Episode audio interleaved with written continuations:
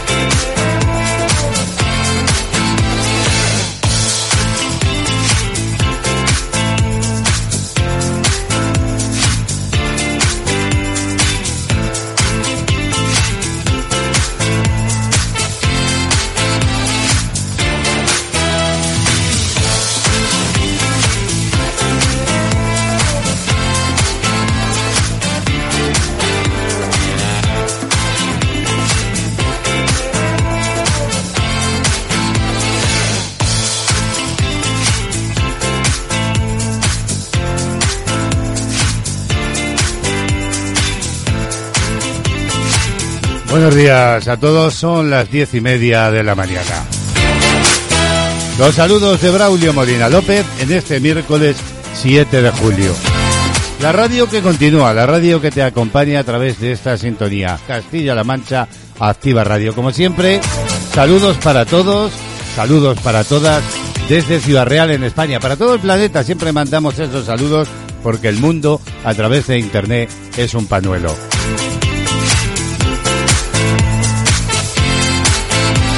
Bueno, pues un día más y los termómetros van a registrar hoy en esta zona, desde donde les hablo, en torno a los 30 grados centígrados. Pero ojo, porque para el fin de semana todo apunta a que va a haber una ola de calor que va a superar los 40 e incluso llegar a los 42 grados centígrados. Y hoy, en esta jornada, en una buena parte del país, en una buena parte de España, se espera que predomine el tiempo seco y estable con cielos poco nubosos o prácticamente despejados. No obstante, el frente que ha atravesado la península ayer continuará su desplazamiento hacia el este, dejando así nubosidad abundante en el extremo oriental peninsular y con posibilidad de precipitaciones dispersas acompañadas de tormentas ocasionales, sobre todo en el interior, siendo más probables estas o más frecuentes e intensas en el extremo norte de Cataluña y en el extremo oriental del sistema ibérico. Las temperaturas diurnas dan un, vamos a decir, ligero respiro y van en descenso, y sobre todo en el área mediterránea, también en el resto eh, del tercio sudeste peninsular y buena parte del extremo norte. Así las cosas, estamos, como decimos, de vuelta en este miércoles, en un día en el que aquí vamos a hablar de viajes, de actualidad en viajes y turismo. Una semana más, Remey Notario nos va a acercar en esta ocasión hasta Copenhague con un recorrido por lo más vistoso de esta ciudad. Una propuesta que no deja de ser digital, vamos a decirlo así, pero que podemos realizar en cualquier momento. Una escapada que siempre nos viene bien. Hoy, como digo, visitamos Copenhague en tiempo de viajes y turismo. Y hoy queremos preguntarnos qué es la agrofobia y qué tiene que ver con la pandemia del virus. ¿Qué es y por qué se produce? Hablamos hoy en el tema del día. Más asuntos, también estará de nuevo Remey Notario con nosotros para presentarnos una nueva propuesta en panorama musical. Hoy con la voz y la música invitada de Alan Walker. Tampoco nos faltará el mundo del jazz, ya sabéis que dedicamos unos minutillos a este género musical. Y hablando de música, en Canciones con Historia quiero contaros hoy la historia de El Jaro. El Jaro fue eh, un delincuente que acabó mal, y es que lo decía otra canción, quien a hierro mata, a hierro muere. Pulgarcito estará hoy invitado en Canciones con Historia. La música, la compañía y el buen rollo que queremos transmitir, ¿verdad? Entre todos y todas aquí juntos a el fresquito o calorcillo de la radio, dependiendo de que desde qué hemisferio nos escuchas. Así pues, nos vamos a poner en marcha a las 10.34 minutos, una hora menos en Canarias. Y lo hacemos como siempre con música para daros la bienvenida.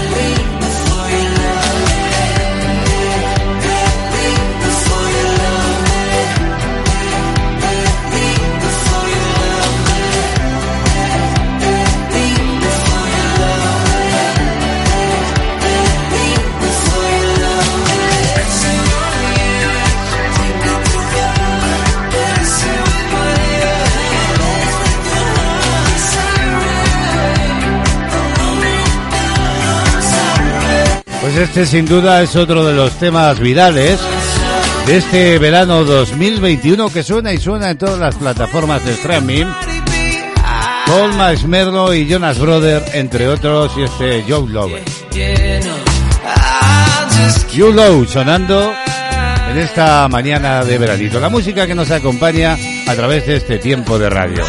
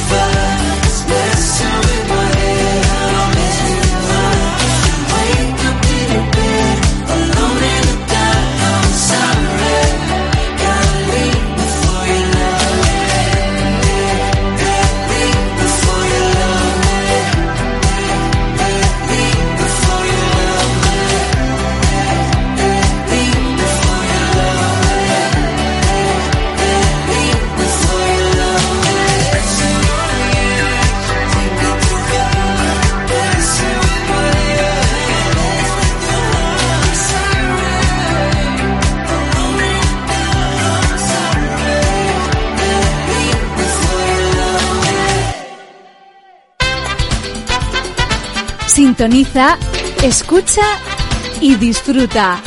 Esto es CLM Activa Radio.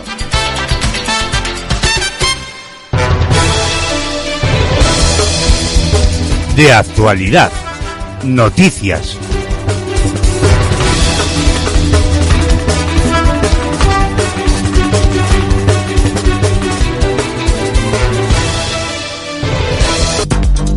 Tiempo ya para asomarnos al perfil de la actualidad de este miércoles 7 de julio.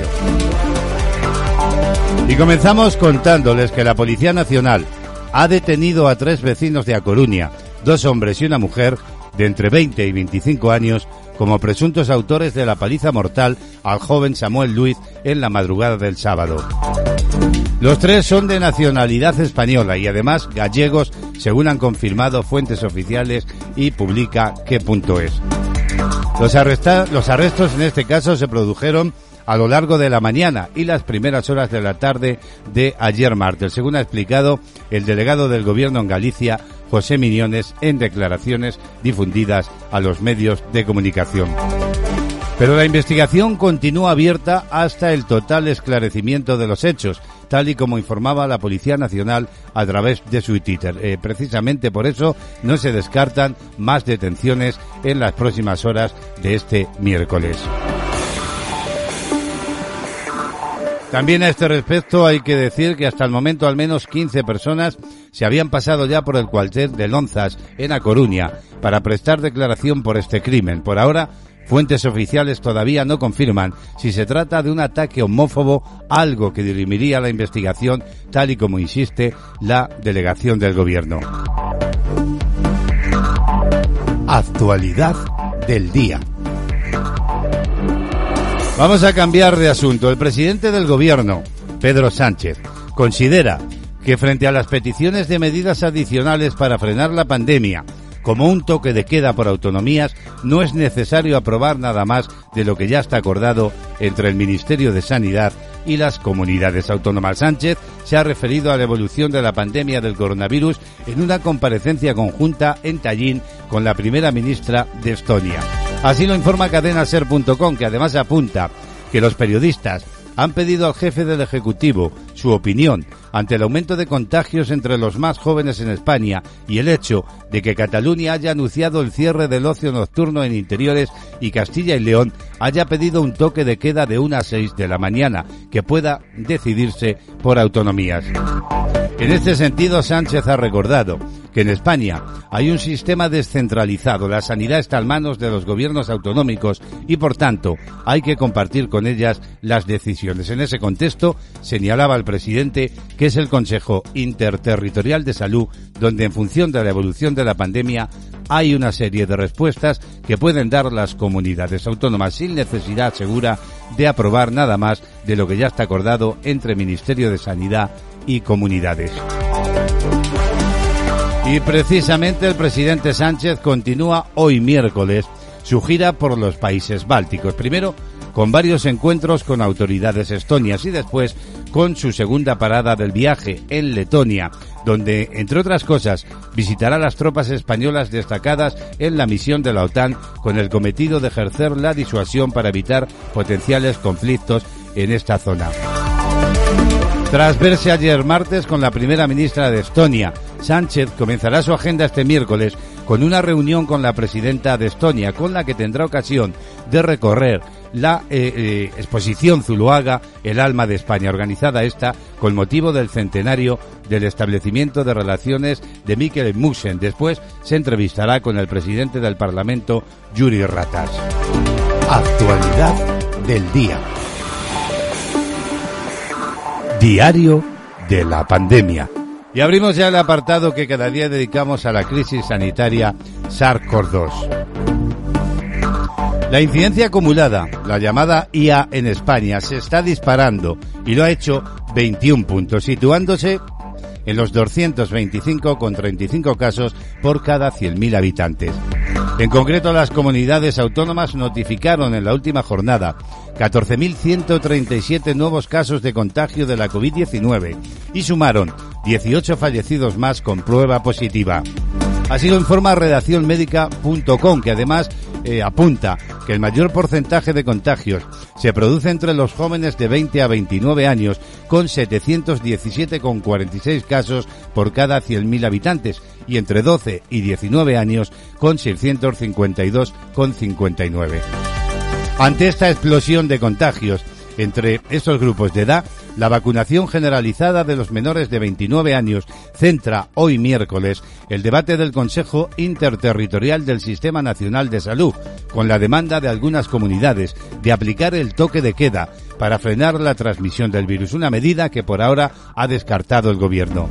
No obstante, este aumento de casos aún no se refleja en la tasa de ocupación de las unidades de cuidados intensivos UCIs, donde la presión en el 6,7% se mantiene. Este porcentaje se mantiene en planta en el 2,3%. Y precisamente por esta explosión de contagios, algunas comunidades han empezado a tomar ya medidas. Tal es el caso de Cataluña, que cierra el ocio nocturno. En una comparecencia ante los medios de comunicación, la portavoz del Gobierno, Patricia Playa, ha confirmado los rumores de las últimas horas, según informa la SER, y ha anunciado que el ocio nocturno volverá a cerrarse en Cataluña a partir de este viernes. Playa ha afirmado que para proteger la salud de todas las personas, pero también y sobre todo para garantizar el buen funcionamiento de nuestro sistema y para proteger a todo el colectivo sanitario hay que volver a cerrar el ocio nocturno que no se haga en espacios abiertos y también poner restricciones a los eventos al aire libre que reúnen, dice, a mucha gente. Así están las cosas respecto de la crisis sanitaria, una crisis de la que seguiremos atentos para contar cualquier noticia que nos vaya llegando. 15 minutos para las 11 de la mañana.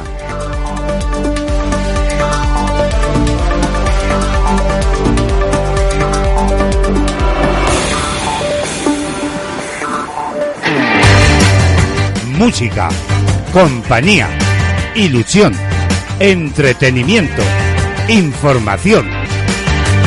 Castilla-La Mancha Activa Radio, las 24 horas contigo. Búscanos en internet y forma parte del equipo más dinámico y activo. CLM Activa, tu radio, tu radio, tu radio. Mami, oye. Ábrame la puerta, muchacha. De actualidad, música, solo éxitos.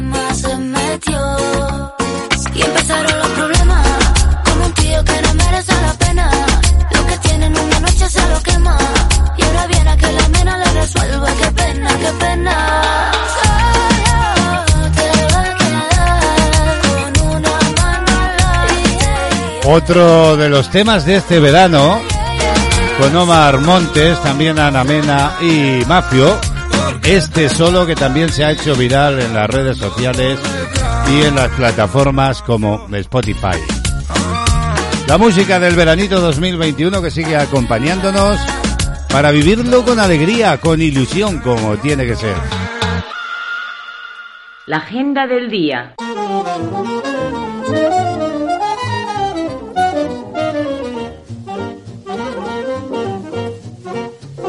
Bueno, pues si te acabas de incorporar, bienvenido, bienvenida a esta sintonía, la de CLM Activa Radio. A 11 minutos de las 11 de la mañana vamos a abrir ya la agenda de este miércoles. Hoy, como siempre, lo que hacemos es mirar el santoral y felicitamos a quienes se llamen Fermín, también a Polonio, Félix y Julia. Muchísimas felicidades. Y suerte para todos porque vamos a echar un vistazo a los números de la suerte. El número premiado en el sorteo de ayer martes 6 de julio del cupón diario de la 11 ha correspondido al número 50.853. Además, recordemos, la serie 055 de ese 50.853 ha sido premiada con una paga de 3.000 euros al mes durante 25 años. Y vamos ya con la combinación de la Bonoloto que fue la siguiente. 17, 20, también el 22, 27, 31 y 46. Complementarios extraía el número 38 y reintegro el 2. Y tres apuntes como cada día en las efemérides, aquellos acontecimientos que quedaron para la historia y que tenían lugar un día como hoy, un 7 de julio. En 1822, en Madrid, el general Francisco Ballesteros derrota a la Guardia Real que se había sublevado con el fin de restaurar el absolutismo en España. También un 7 de julio, en esta ocasión de 1978, las Islas Salomón se independizan del antiguo Imperio Británico. Y por último, en 2009, en el Staples Center de Los Ángeles, en Estados Unidos, se realiza un concierto homenaje de cuerpo presente al cantante estadounidense Michael Jackson, que congregó a miles de personas en aquella ciudad y a más de 2.500 millones de telespectadores mediante canales de televisión de todo el mundo. Y hoy vamos a cerrar la agenda hablando de Enrique Iglesias. Es noticia porque ha hecho, vamos a llamar, una especie de guiño al verano según FM. Iglesias, considerado por Bilboar el artista latino más grande de todos los tiempos, celebra el verano con Me Pasé, con ese tema, un sencillo, junto al regotonero Farruco, lanzado antes de emprender una gira por Norteamérica con Ricky Martin. Me Pasé, publicado hace unos días junto al vídeo rodado en la República Dominicana, forma parte del próximo disco del ganador del 47 Premio Billboard de la Música Latina y múltiples premios Grammy, que se va a estrenar en septiembre próximo. La canción construida sobre la base de una melodía eléctrica y con un ritmo contagioso está pensada para ser uno de los éxitos del verano, según informan sus productores. Enrique Iglesias y este tema, eh, me pasé, que se le adelantó ese disco, cerrando hoy la agenda del día.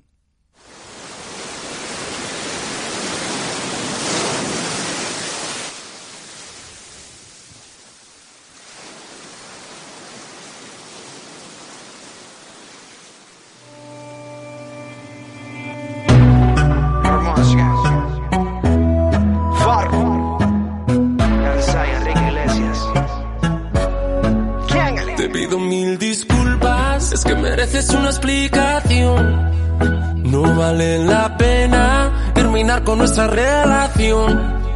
Por una noche de rumba nos sorprendió la locura. No la agarre conmigo, tú sabes que todos tenemos la culpa. La culpa fue del rock, de la cerveza y el don Periñón. Y echó a volar nuestra imaginación. Y de repente se nos olvidó.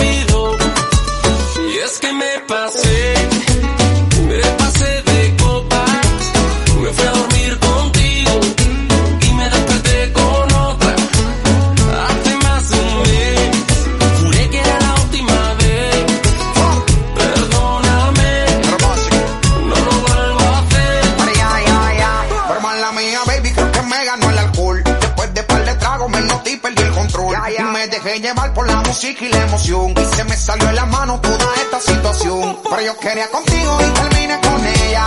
La rumba seguía y llegaba más botella. ¿Qué culpa tengo yo que ella también sea bella? Me mareó el humo de la juca y la champaña aquella. Y es que me pasé.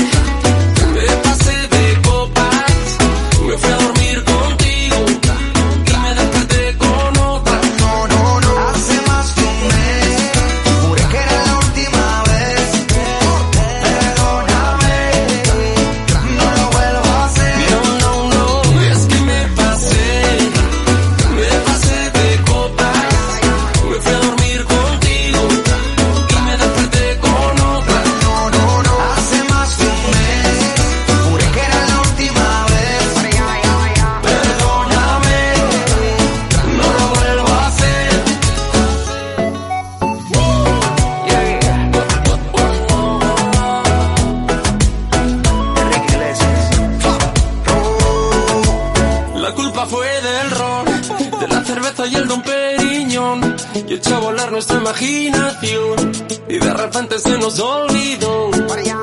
Y es que me pasé, me pasé de copas, me fui a dormir contigo y me desperté con otra. Bueno, pues así suena este Me Pasé, ese sencillo que adelanta el disco de Enrique Iglesias, Perdóname. que va a sonar sin duda este verano.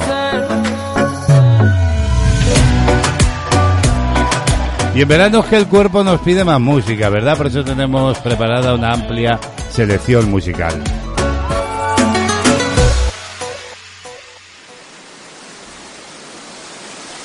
Música en la mañana, solo éxitos.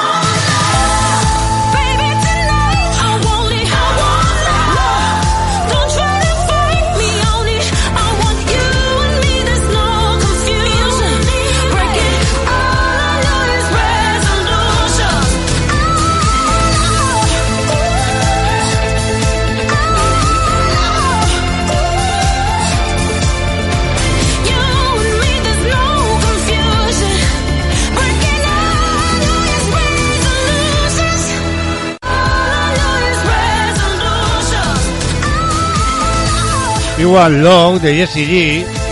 Con ella vamos a alcanzar las 11 de la mañana. La música protagonista. Y a esa hora llegan nuestros compañeros de los servicios informativos con el boletín de las 11. Volvemos en un instante.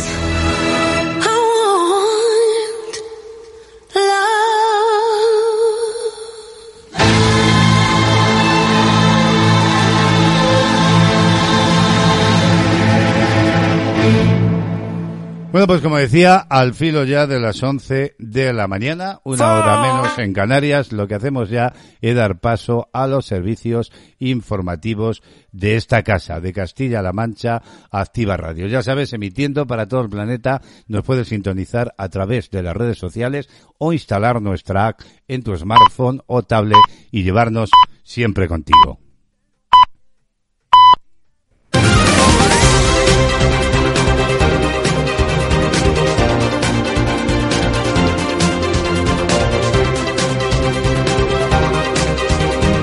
Muy buenos días, son las 11 de la mañana y es el momento de conocer las noticias más destacadas de la jornada de hoy. ¡Comenzamos!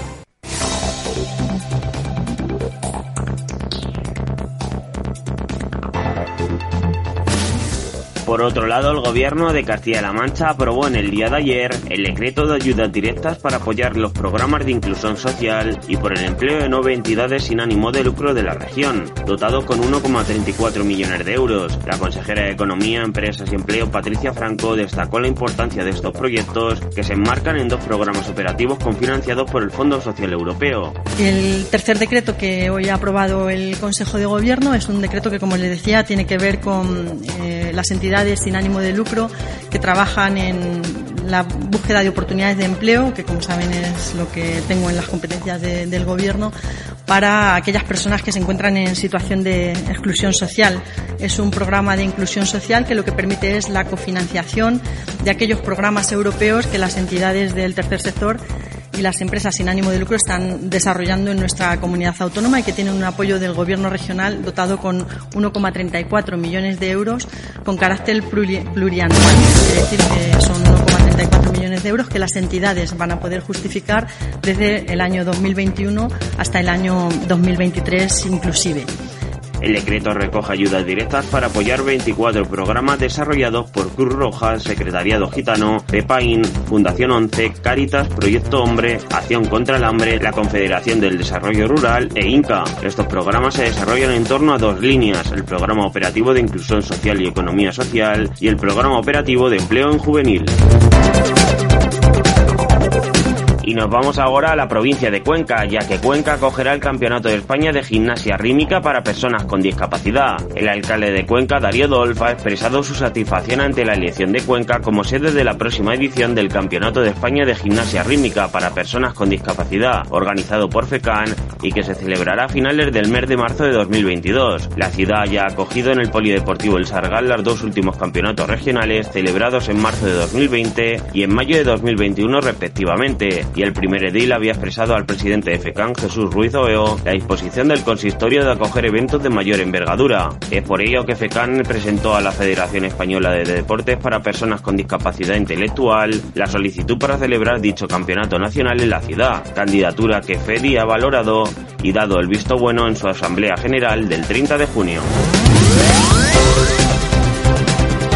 Viajamos ahora a la provincia de Guadalajara, donde comienzan los trabajos para dar forma al proyecto de remodelación de la estación de autobuses de Guadalajara. En la mañana del día de ayer se realizó la primera visita técnica a las instalaciones para definir las necesidades y objetivos de la futura instalación. El proyecto de remodelación de la estación de autobuses de la capital echó a andar con la primera visita técnica a las instalaciones para definir las necesidades y objetivos de la futura instalación. Esta visita supone el inicio de los trabajos del contrato después de adjudicarse a la empresa Estudio AIA la redacción del proyecto para el que se ha establecido un plazo de tres meses. El objetivo de la remodelación es, según ha destacado el director general de Transportes y Movilidad, Rubén Sobrino, dar respuesta a la demanda actual de los viajeros, convirtiendo la actual estación de autobuses, con más de 34 años de servicio, en una de las más modernas instalaciones adaptadas a los nuevos tiempos.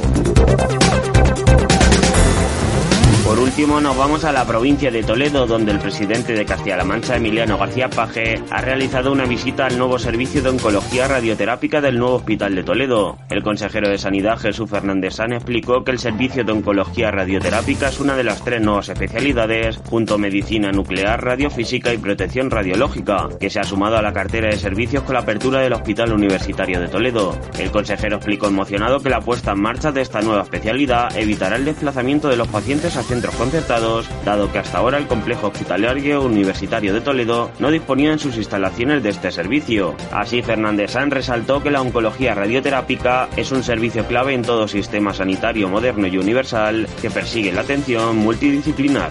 La radioterapia es una disciplina, una especialidad que acompañada de la radiofísica y protección radiológica, hoy día nos está permitiendo tratar entre un 50 y un 70% de las personas que tienen cáncer. Y además con unos resultados cada vez con más precisión, cada vez con mejores resultados, evidentemente. hasta aquí el repaso de titulares de la jornada. Recuerden que nos volvemos a encontrar en una hora, a las 12. Así que sigan conectados a la sintonía de CLM Activa Radio. Un saludo de parte de Jesús Rodríguez.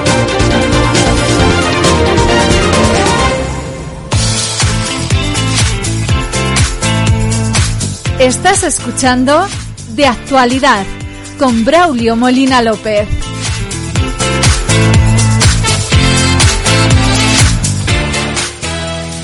Canciones con historia.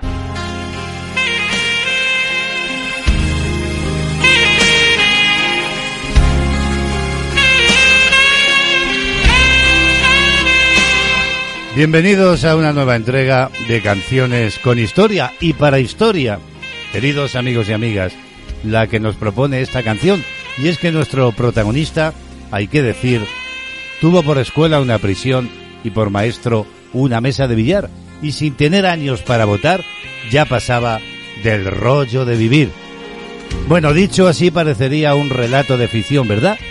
De no tratarse, claro está, de una historia basada en la realidad. Una triste historia con final trágico. Lo cuenta Pulgarcito. ¿Pero quién era Pulgarcito? Pues bien era un músico callejero que tocaba en las calles de Madrid con su guitarra y un pequeño plato para las monedas. Solía hacerlo sobre todo en las puertas de los grandes almacenes de la calle Preciados de la capital de España. Un día que Sabina, Joaquín Sabina paseaba, lo encontró en la calle y le regaló la letra de la canción Que demasiado, un tema que curiosamente obtuvo un gran éxito entre los transeúntes que pasaban por la calle de Madrid y a partir de ahí un productor discográfico le propuso grabar un disco con todas esas canciones callejeras. Pues bien, Pulgarcito aceptó la oferta, pero le comentó al directivo que la mayoría de las letras eran de un tal Joaquín Sabina, que entonces apenas era conocido, quien por entonces no había grabado ni un disco, y tras contactar con la discográfica, con Sabina, apareció el primer disco de Pulgarcito. También hay que decir que la canción estaba dedicada a El Jaro. Pero ¿quién es El Jaro, queridos amigos y amigas? Vamos brevemente con su historia. José Joaquín Sánchez Frutos, conocido como El Jaro, fue un delincuente nacido en Toledo en el año 1962, de los que en la ficha policial figuraban, entre otros, 500 sustracciones de vehículos, 100 atracos, diversas lesiones, 38 robos a chalés y un largo etcétera. En el informe policial podemos observar que con tan solo 14 años manejaba una banda de 65 individuos y con 15 años ya había sido detenido 28 veces. En fin, como veis, nuestro amigo era todo un personaje. Después ingresó de forma reiterada en el reformatorio del Sagrado Corazón, del que se llegó a fugar una quincena de veces. Estuvo en el centro tutelado de menores de Santo Ancho en Rabay, en Lugo, de régimen abierto. Estuvo un mes hasta que recibió la noticia de que su novia estaba embarazada. Entonces el centro le proporcionó un billete de ida y vuelta para que la visitara, pero esta vez, una vez en Madrid, volvió a juntarse con sus amigos y atracaron un chalet. Allí tuvo lugar un enfrentamiento armado con la Guardia Civil en el que fue herido y trasladado a la cárcel concordatoria de Zamora. Y es que ya sabéis que dice un refrán que quien mal anda mal acaba, y es que al Jaro le esperaba la muerte el 24 de febrero de 1979. Un hombre vio que atracaba en la calle Toribio Pollán de Madrid a un vecino, bajó a la calle con una escopeta y le disparó matándolo. Y como dice la canción, la muerte en una esquina te esperó, te pegaron seis tiros descarado y luego desangrado te ingresaron en el piramidón, pero antes de palmarla se te oyó decir que demasiado. De esta me sacan en televisión. Por último, decir también que el Jaro no solo tuvo su canción, llegó incluso a hacerse tan famoso en España que el director de cine Eloy de la Iglesia, fijándose en su carrera delictiva, rodó la película Navajeros, inspirada en su vida. Por cierto, que el periódico, eh, el periódico, en este caso de la época, El Caso, le dedicó un amplio reportaje el 14 de abril de 1979. En fin, son historias de la vida o como diría yo mismo, o vidas con historia. Pulgarcito cantando hoy en las canciones con historia para recordar al Jaro, aquel delincuente que tanto y tanto dio que hablar.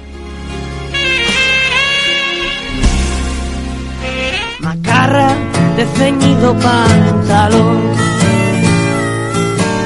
Bandillero tatuado y surbial. Hijo de la derrota y el alcohol. Sobrino del dolor. Primo hermano de la necesidad. Tuviste por escuela una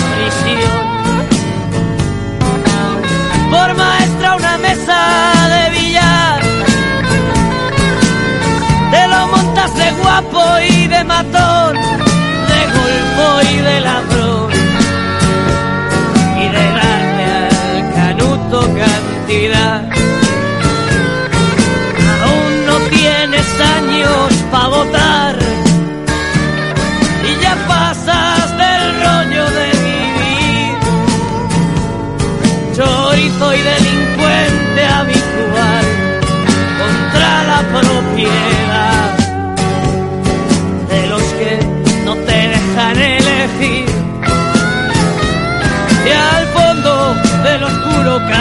viejo.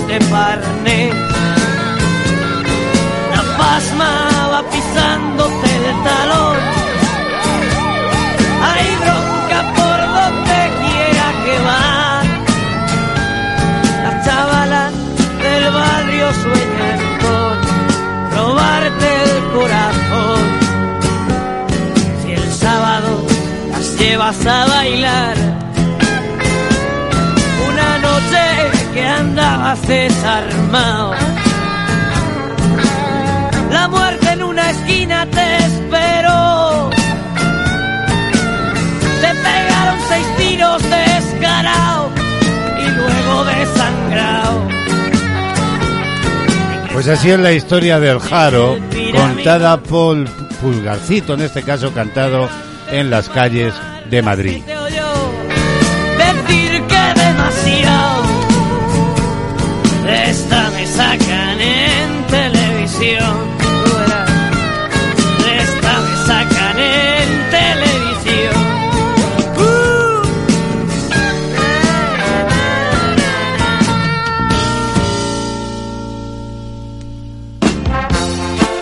Mar, en la montaña, contemplando las estrellas, saboreando un helado, montando en bici.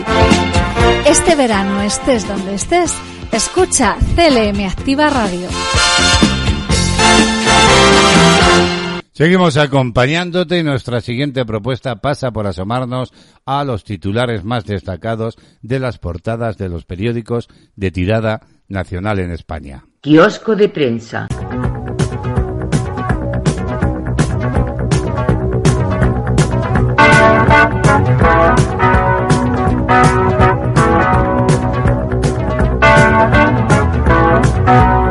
Vamos a comenzar como cada día por la portada del diario El País. Imagen para el partido de España de ayer y titulares. Una España que mereció más cae en los penaltis ante Italia. La Roja confirma su progresión pero no saca provecho de su dominio. Hay otras informaciones en primera. El gobierno catalán crea un fondo para avalar a 34 exaltos cargos. El presidente Sánchez estudiará si recurre y Casado denuncia malversación. Informa también este periódico en primera que adelantar la jubilación no se penalizará más con la reforma. La reforma de las pensiones que aprobaba ayer el Consejo de Ministros ofrece menores penalizaciones a la jubilación anticipada de las que ya figuraban en la ley actual. Y por último, las autonomías retoman restricciones al subir los contagios. Cataluña cierra el ocio nocturno y Castilla y León pedirá volver al toque de queda. Portada del diario ABC. ¡Ay España! titula sobre una gran fotografía de un momento del partido de ayer. Una gran selección sin puntería cae eliminada en la tanda de penaltis después de dominar la semifinal ante Italia. Y también hace alusión a esa noticia relacionada con el gobierno de Cataluña. El gobierno endosa las multas del proceso a todos los catalanes. Titula, camufla con un decreto ley el uso de 10 millones públicos para avalar las fianzas impuestas a sus líderes por el Tribunal de Cuentas. Sánchez se escuda, según ABC, en que espera que se ajuste a derecho y el Partido Popular recurrirá la nueva malversación ante la justicia. Portada ya del diario El Mundo que titula Sanidad estudia el cierre urgente de todo el ocio nocturno 20 días después de abril. Los expertos del Ministerio de Sanidad piden que también se valore recuperar el toque de queda para mitigar el aumento exponencial de casos de virus. De nuevo, eh, información deportiva e imagen del partido de España-Italia y titula España cae con honor. La selección es eliminada en la tanda de penaltis ante Italia tras un gran partido. Y Aragonés se inventa un fondo público para burlar al Tribunal de Cuentas. Avalará con 10 millones a los embargados del proceso pese a la advertencia de fraude de ley. Por último, la portada de La Razón destaca restricciones a los 12 días del fin de las mascarillas. Sanidad valora ahora volver al toque de queda y los cierres tras el aumento de casos de coronavirus. Cataluña restringe el ocio nocturno y Valencia sopesa cerrar las playas. La propuesta, por otra parte, de frenar la desescalada parte de salud pública y suscita dudas en la Moncloa. También recoge la noticia de la Generalitat de Cataluña y titula Ya Generalitat incurre en fraude de ley al avalar las fianzas a los líderes del proceso. Son así vienen y así se lo hemos contado los titulares más destacados de los principales periódicos de tirada nacional en España. 11, 18 minutos de la mañana.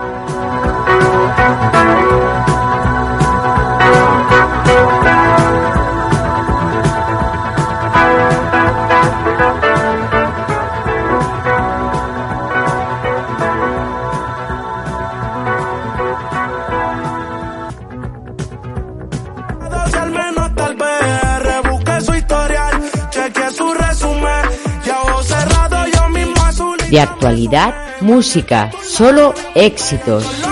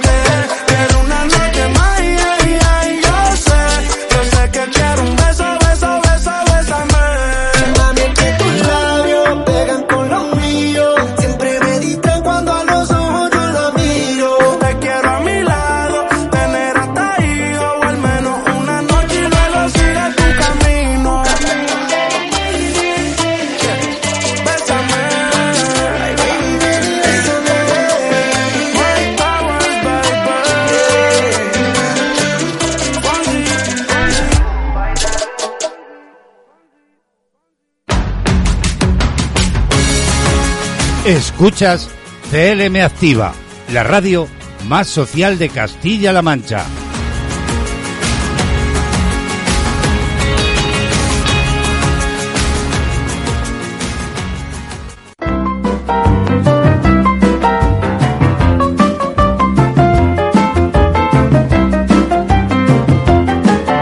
Bueno, pues aquí seguimos. ¿Desde dónde nos estás escuchando? Bueno, allá donde estés, muchísimos saludos, claro que sí. Ay, vamos a hablar de un relato salvaje en América Latina. Y es que una mujer, según la información que ha trascendido, ha destrozado el costoso BMW de su pareja y el hombre ha sufrido un ataque, claro está, cuando vio su BMW hecho polvo. Un verdadero ataque de furia. Vivió una mujer en la ciudad argentina de Santa Fe por motivos, según la información, que todavía se desconocen, pero se suponen. Todos podemos suponer, porque verdad, destrozó el BMW X5 de su pareja, valorado en 71.900 euros, y lo hizo con un extinguidor de incendios, con un extintor. El hombre fue hospitalizado en grave estado por la conmoción al ver desde su ventana el ataque a su querido coche. Jessica María Andrés Apud Martínez, que tiene 37 años, sacó el extintor del baúl del costoso BMW de su pareja y se dio a la tarea de destrozar el automóvil. Rompió las, las lunas, los espejos, los retrovisores, los vidrios y el capó, para luego subirse al techo para romper el techo corredizo. La policía llegó al lugar de los hechos e intentó detenerla, pero ella continuó en su ofensiva contra el vehículo hasta que pudo ser contenida y esposada. Pero una vez en comisaría, protagonizó otro escándalo agrediendo a un policía y rompiendo los ordenadores. También hay que decir que mientras la acción se desarrollaba, el propietario del coche del BMW, Raúl Leopoldo Berisso, un abogado de 67 años, fue encontrado inconsciente en el piso de un apartamento ubicado al frente de donde el automóvil estaba estacionado y bajo una supuesta ingesta de medicamentos y alcohol. Los hijos del abogado admitieron que la mujer era una pareja informal de su padre y que estos problemas ya se venían sucediendo desde hacía tiempo atrás, pero nunca pasó a mayores como ahora. Así lo publica el diario La Nación. Y es que hay gente para todos. Y ahora queremos preguntarnos una cosa. ¿Cómo es la vida de las mujeres con dos vaginas? Sí, sí, habéis escuchado bien. Bueno, pues una TikTokera de TikTok lo ha contado todo. Paige D'Angelo es una estadounidense de 20 años con una extraña condición médica. Tiene dos vaginas. La joven, quien fue diagnosticada recientemente, ha decidido abrir una cuenta en TikTok para revelar cómo es el día a día de una mujer con dos vaginas. Y es que la condición, cuyo nombre científico es útero doble o bicorne, que es como se llama en medicina, es una malformación genética que se desarrolla en el feto y que hace que las que lo sufran tengan un sistema reproductivo doble. Sin embargo, no siempre es fácil de diagnosticar, ya que no en todos los casos implica tener dos vaginas, pero en el caso de Paige sí. Esta estudiante de Filadelfia fue diagnosticada en 2018, a pesar de sufrir durante años de un ciclo menstrual irregular. Desde entonces su vida ha dado un gran vuelco. Por ejemplo, sus periodos son mucho más frecuentes, hasta una vez cada dos semanas, y mucho más largos que los del resto de las mujeres. Incluso podría estar embarazada en uno de sus úteros sin darse cuenta y todavía seguir menstruando por el otro. Sí, sí. Pensé, dice, que era un poco divertido al principio.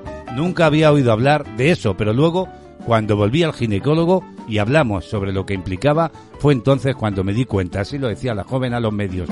En medio de este caos que generó la noticia en su vida, Paige tomó la decisión de abrir una cuenta en TikTok para aclarar mitos y hablar abiertamente de su vida. La joven, quien cuenta ya con 300.000 seguidores en la red social TikTok, confiesa que la anatomía de sus dos vaginas es lo que más confunde a la gente y sobre lo que hay más ideas erróneas. Y por último nos preguntamos, ¿y cómo es la vida sexual de una mujer con dos vaginas? Bueno, pues otro de los puntos donde las personas tienen suposiciones incorrectas es sobre la vida sexual. Paiji, quien tiene pareja, quiso aclarar que esta condición no le afecta mucho, sin embargo, no todo es de color de rosa. Además de tener un ciclo menstrual irregular y en algunos casos muy doloroso, esta condición viene acompañada de problemas reproductivos. Bueno, hay noticia, verdad, que no deja de sorprendernos y es que así es la naturaleza.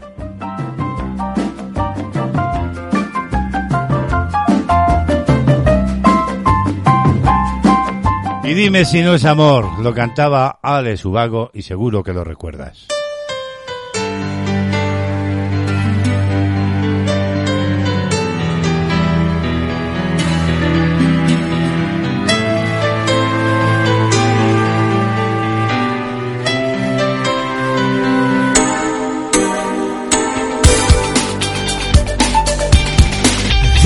Si no es amor?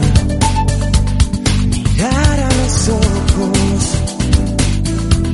y ver que tu pecho explota por dentro, sentir cada beso, apreciar solo un gesto. Oh, dime si no es amor. Correr más que el tiempo, pues ya que las horas se pasan volando nada es lo mismo si estás a su lado. Dime si no es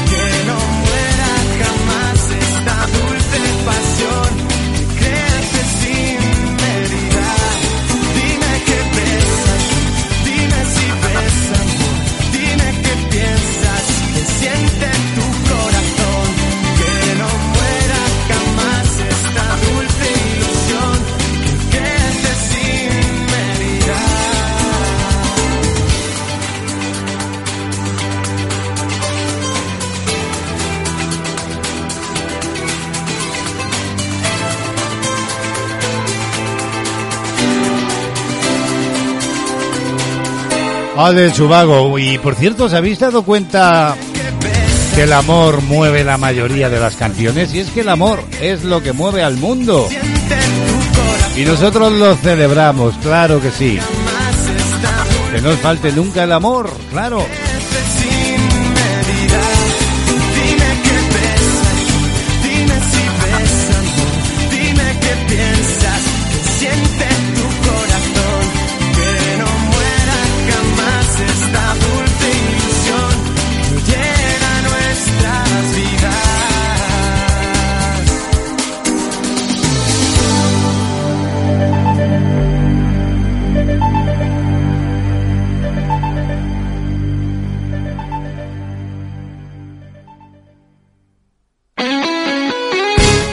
La radio a tu medida. www.clmactivaradio.es Toda la información y entretenimiento hecho para ti. Bueno, pues yo ya estoy preparando la maleta y viendo un vídeo de cómo colocar las cosas porque no caben todas. Y alguien me ha dicho por ahí que ha viajado más que yo que hay que enrollarlas y colocarlas, ¿verdad? Y que no se arrugan. Ya veremos. ¿Por qué digo esto? Preparamos la maleta porque nos vamos de viaje con una nueva propuesta.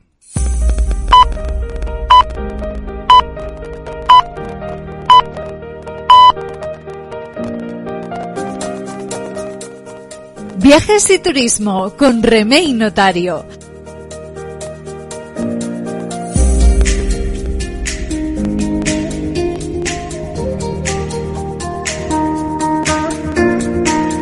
Bueno, pues una semana más nos vamos de turismo. Y es que siempre lo digo aquí, ¿verdad? ¿A quién no le gusta viajar? Muchos turistas están muy centrados en qué ver, en qué sentir, escuchar, probar, en fin, bueno, es el legado que cada viaje les deja y esa es la experiencia con la ubicación. Imagina recorrer diferentes destinos en cada viaje. El lugar no debería ser una, digamos, integración pasiva de tus sueños pasados, sino un elemento sorpresa, un factor interactivo que consiga recompensar al turista con algo que no espera, pero que se conecta con él en el curso del día a día de sus vacaciones y le acompaña en su vida futura. Entonces es cuando se confirma que viajar es un placer. Y si hay alguien que sabe mucho de viajes es Remey Notario, que ha recorrido medio mundo, ¿verdad? Y por eso cada semana nos enseña, nos hace visitar una ciudad. Buenos días, Remey, bienvenida. Buenos días amigos viajeros, los saludos de Remey Notario y hoy nos marchamos hasta Copenhague. Copenhague es la capital y la ciudad más poblada de Dinamarca.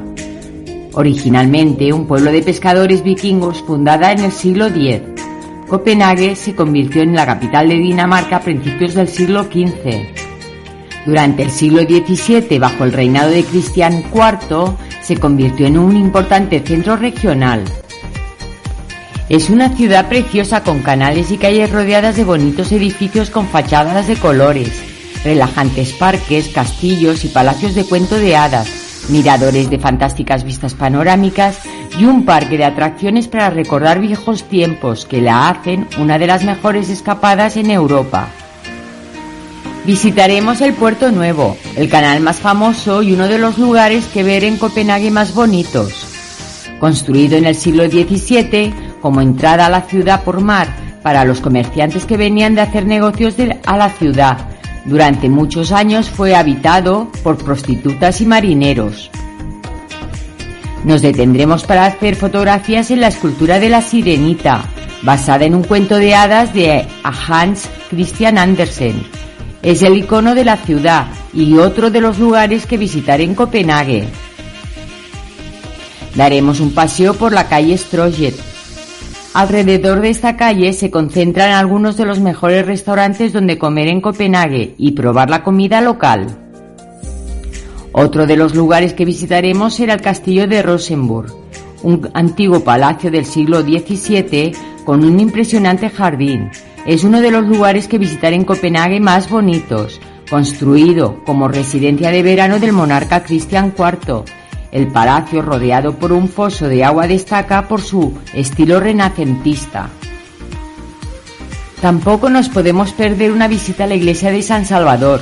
Es uno de los mejores miradores de- a la ciudad, además de ser otro de los lugares que ver en Copenhague imprescindibles.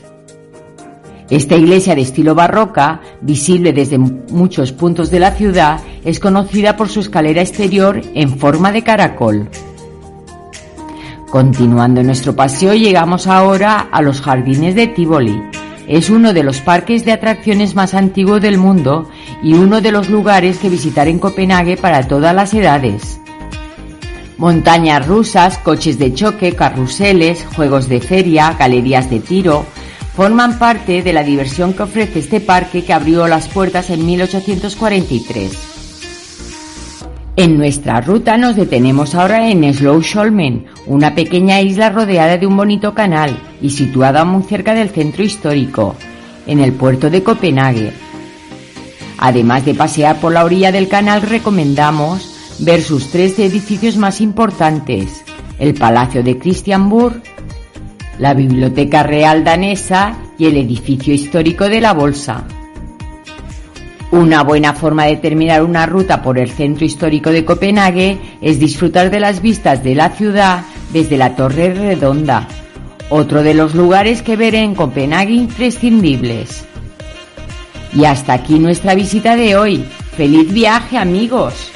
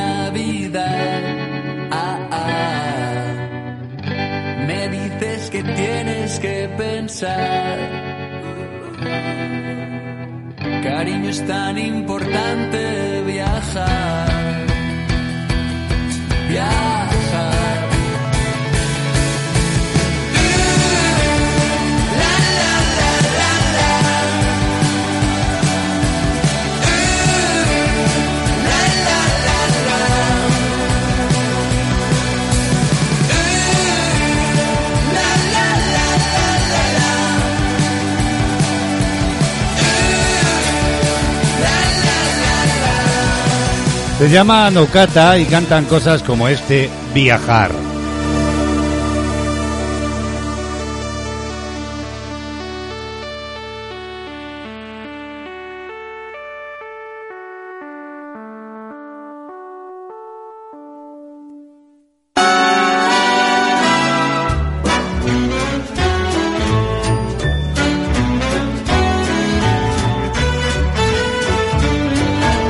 Pues aquí seguimos viviendo esta mañana, compartiendo esta mañana de radio en vivo, en directo. Castilla-La Mancha Activa Radio acompañándote. Y en los próximos minutos vamos a hablar de la llamada agorafobia. ¿Qué es? Bueno, para hablar de todo ello nos vamos a asomar a un amplio reportaje que publica maldita.es.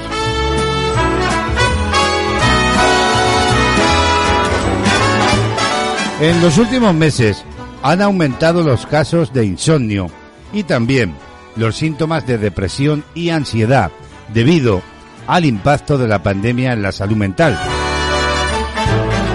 Julián Vidal Fernández, directora y psicología sanitaria del Centro Área Humana Psicología Experta en Ansiedad y en Estrés, ha explicado, en este caso a Maldita Ciencia, que en general situaciones potencialmente estresantes como la pandemia, en las que se producen, como sabemos, situaciones generadoras de ansiedad, también incertidumbre y miedo, van a favorecer que en población sana se incremente el riesgo de padecer sintomatología ansiosa o depresiva y que en poblaciones vulnerables esto desencadene en desórdenes emocionales.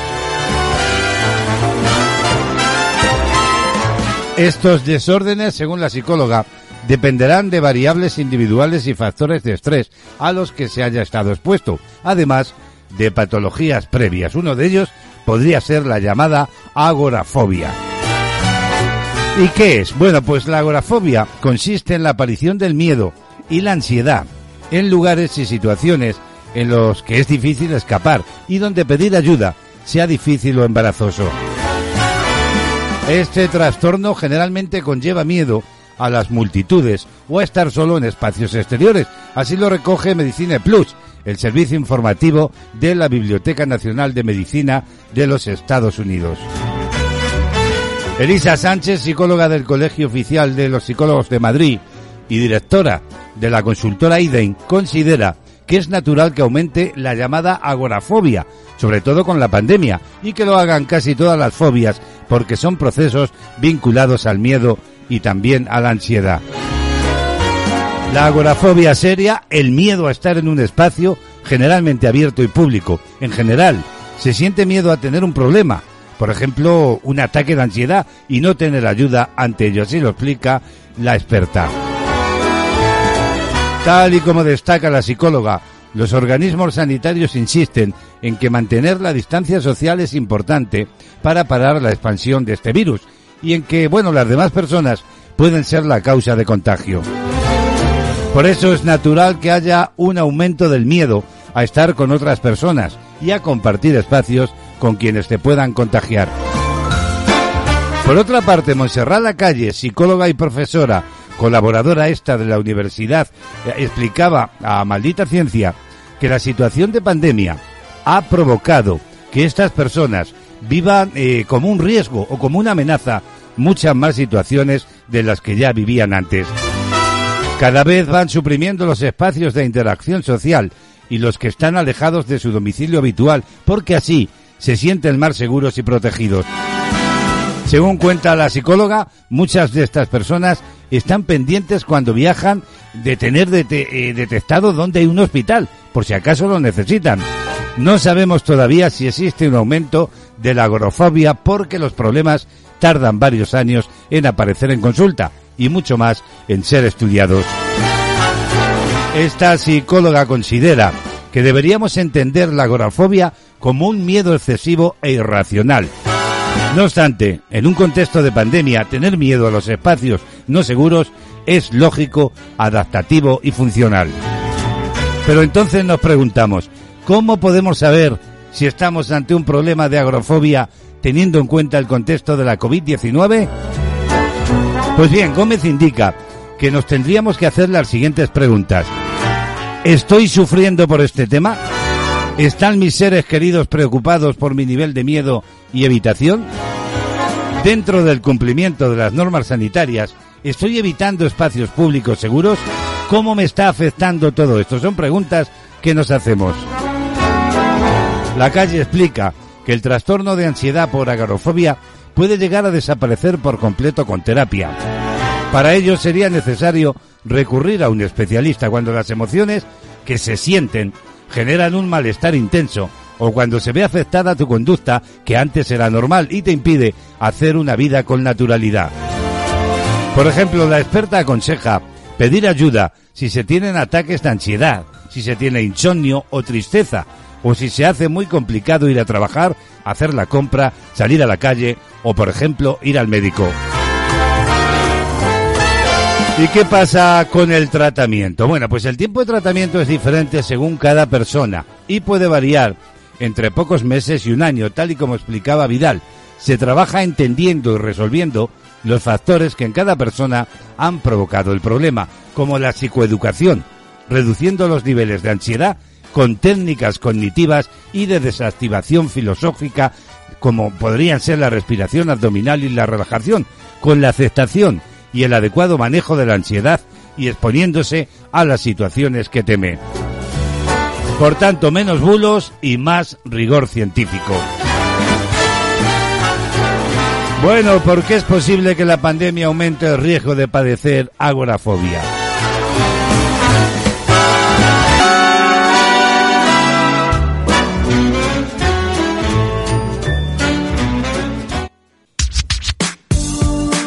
Somos tu compañía. Siempre la mejor música.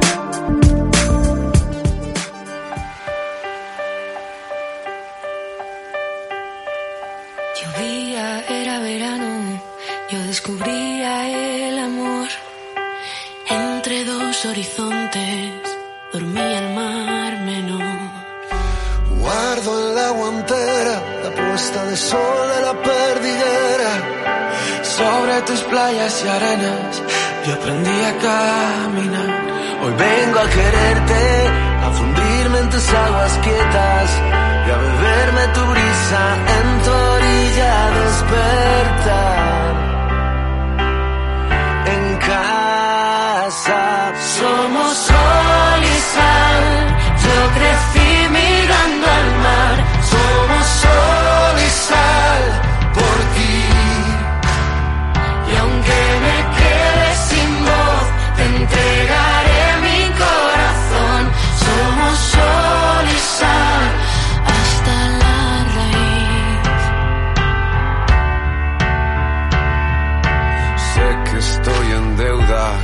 Roto milenios de pureza, que algunos días aún te cuesta respirar. marineros y labriegos, científicos y consejeros, el presente es nuestro, hay un futuro que salvar. Hoy vengo a ponerle letra a tu melodía. Te regalo mis días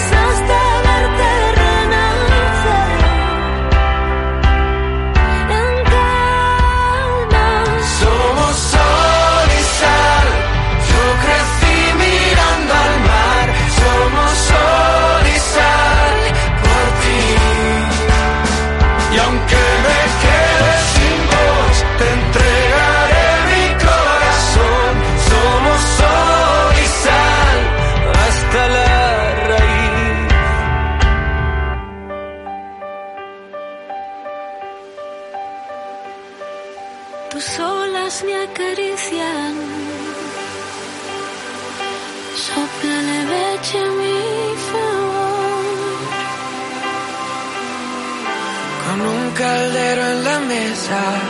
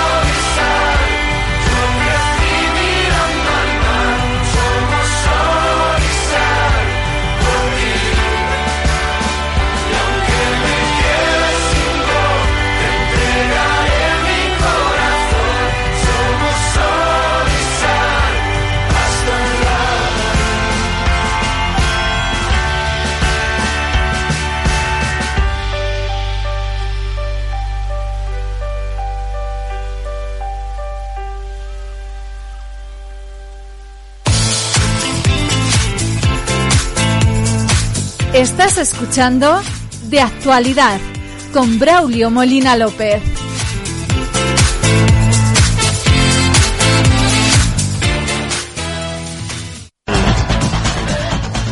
Música, noticias, listas, novedades y conciertos en Panorama Musical.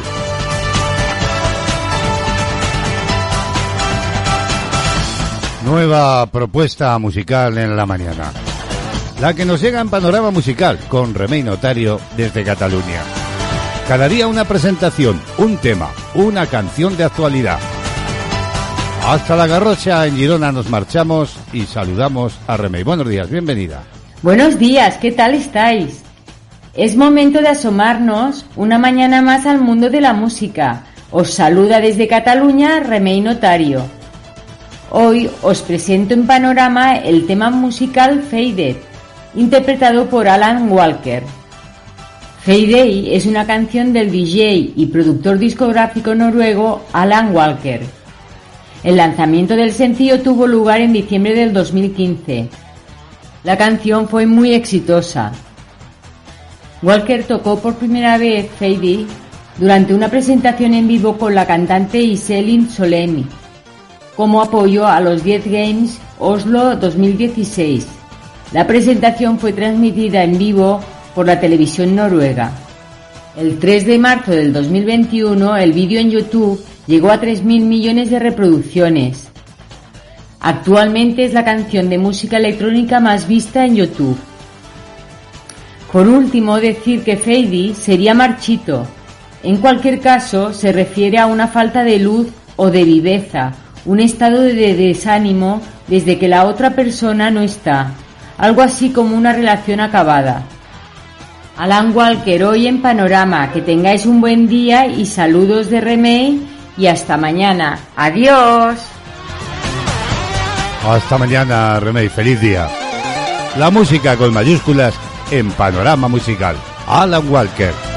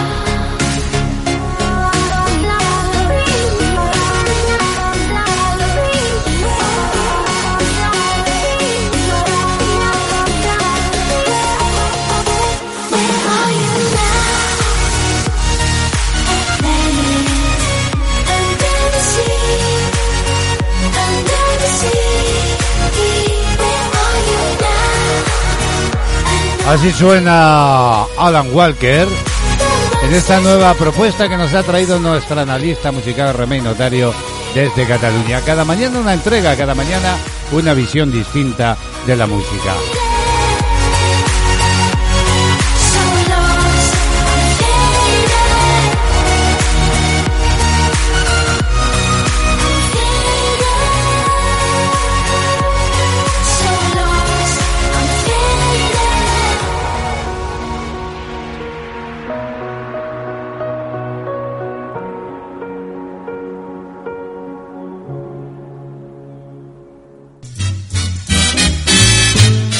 Y a unos minutillos ya para el cierre de esta entrega de actualidad, lo publica cadenaser.com.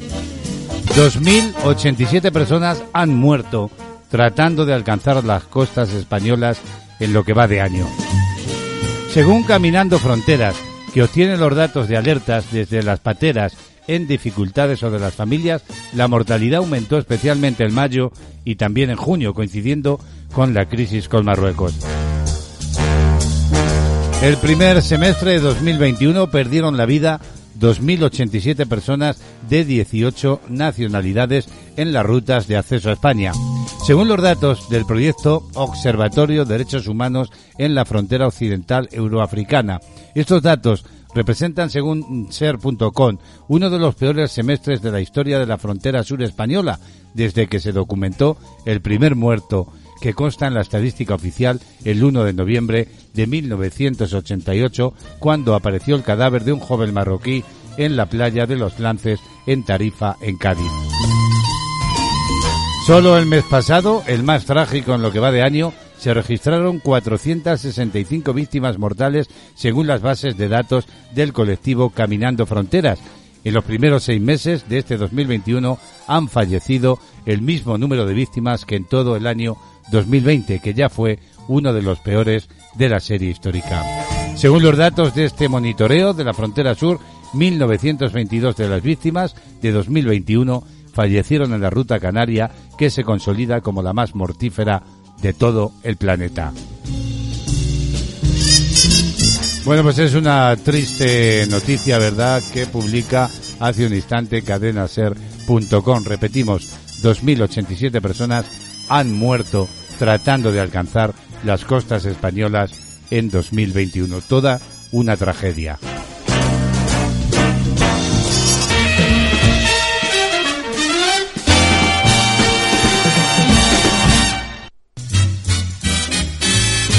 Ready for the beaches? Are you ready for the weekends? Are you ready for the summer? With your body looking just right. Are you ready for the summer? The summer's not ready for me. Y a ritmo de Florida Rida Nigna, nos vamos a marchar. Comenzamos con música y nos vamos con música. Claro que sí, para ponerle color al verano. Un color que se ve, se escucha y se siente a través de la radio. A través de todo el planeta Tierra, emitiendo desde España para todos y para todas. I mean, you probably got a clue, but you ain't Slim dicks, I'ma find it. Off that P, you looking at the Bueno, que ya sabéis que todo lo que empieza termina, claro está, ¿verdad? Y por eso nos vamos a marchar, vamos a poner el punto y final a esta entrega de actualidad de este miércoles de julio. Día caluroso, aunque eso sí, los termómetros, al menos en esta zona, dan un pequeño respiro.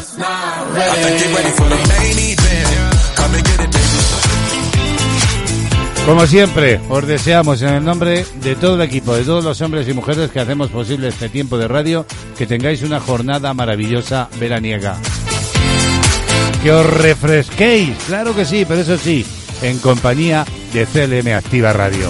Los saludos de Braulio Molina López, ya sabéis, mañana nos encontramos de nuevo y entre otras cosas estará con nosotros nuestro estilista Rubén Rincón con nuevos peinados, con nuevas tendencias de este veranito. Hasta mañana amigos, feliz jornada. De actualidad lleva la firma de Braulio Molina López. En las mañanas de CLM Activa Radio.